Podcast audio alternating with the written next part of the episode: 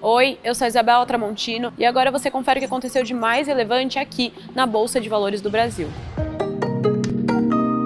Lançamos hoje o novo site de clientes da B3. Ele é focado no relacionamento da B3 com as empresas, mas o investidor pessoa física também pode encontrar ótimas informações sobre a bolsa lá.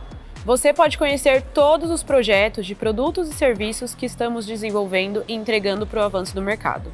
É só acessar clientes.b3.com.br, o link também está aqui na descrição. E você já pode realizar a compra de novas ações do BR Partners. O banco de investimento hoje realizou um follow-on por aqui, ou seja, uma nova oferta de ações. Isso acontece quando uma empresa que já distribuiu suas ações na bolsa quer distribuir de novo. E uma companhia pode escolher realizar um follow-on por diversos motivos, seja para reforçar o caixa ou para investir em novos projetos. E o Ibovespa B3 fechou em alta de 1,19% aos 112.611 pontos. A empresa que teve o melhor desempenho no dia foi a Magazine Luiza, com alta de 6,96% e o dólar e o euro caíram em relação a ontem.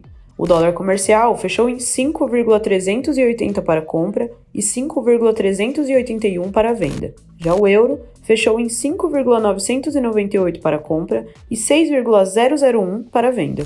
O Minuto B3 vai ao ar de segunda a sexta-feira no B3Cast, nas nossas redes sociais e no tvb3.com.br. Boa noite, bons negócios e até amanhã.